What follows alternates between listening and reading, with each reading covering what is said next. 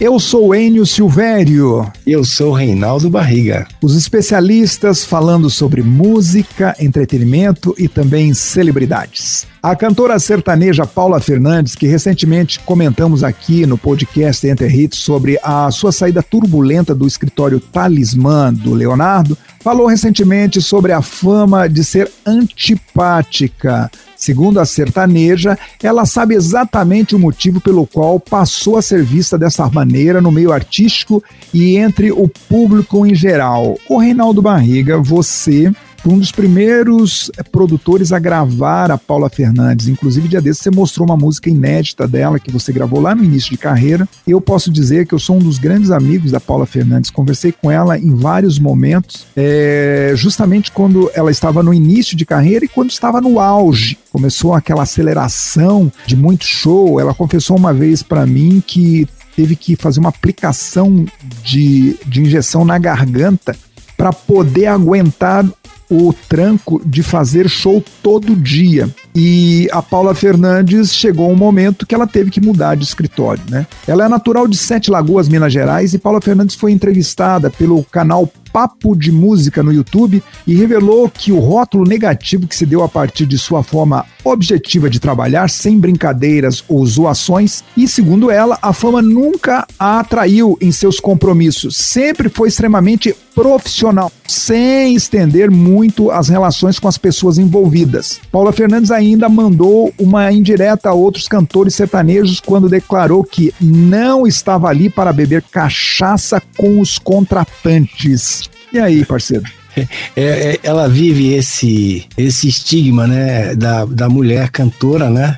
E sofre um pouco desse machismo da, do mundo sertanejo, né? Eu saio em defesa dela porque ela é uma, uma criatura muito doce, Eu conheci com 16 anos a Paula Fernandes. Foi produzida por uma música em inglês com meu amigo Eric Silver, que ficou lindíssima. Eu acho que ela tinha que seguir naquele caminho, na minha opinião, né? mas é, ela sofre um pouco com isso. Ela uma vez me confessou que ela estava com um psicólogo para trabalhar, que não é fácil a vida dela, em função dessa delicadeza que ela é, nesse mundo tão machista e violento que a música impõe, né? Eu, eu acredito que houve um erro de estratégia por parte da Paula Fernandes ao sair do escritório Talismã do Leonardo para montar o seu próprio escritório em Belo Horizonte onde ela colocou para trabalhar as pessoas de confiança dela, né? Se não me engano, no financeiro ficou a mãe da Paula Fernandes, colocou na agenda o seu irmão e colocou para tratar dos assuntos de relações com a imprensa, em contratantes na hora do show, a sua prima. Se não me engano, foi, foram essas pessoas. E ela esqueceu que, uma vez que ela não queria cantar para esses contratantes que já haviam contratado porque é, já seguiam a linha do, do, dono da empresa, da Talismã, que é o Leonardo, né, um dos maiores cantores do Brasil, que não se nega é, no final do show de tomar uma cachaça com o contratante. Então era uma tradição desses contratantes em tomar uma cachaçinha com o artista que eles estavam contratando. E se a Paula Fernandes não queria isso, ela deveria ter mudado, contratado um profissional da área e mudado um pouco, é, feito uma reciclagem na sua carreira e se apresentar para contratantes é, que não exigissem esse fato de tomar uma cachaça no final do show, não é, Reinaldo?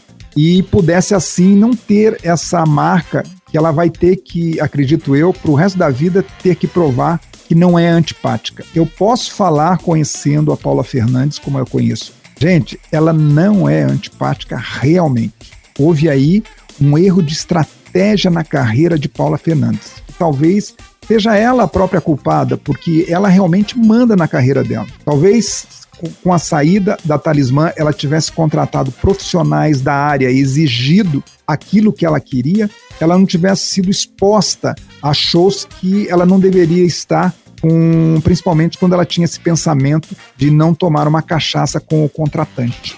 E quando você vai fazer show no interior do Brasil, show sertanejo, invariavelmente as pessoas querem algo mais do artista além de cantar no palco. Querem tirar uma foto, querem abraçar, querem beijar. Como ela disse, o contratante, se possível, quer tomar uma cachaçinha no final do show. Já é.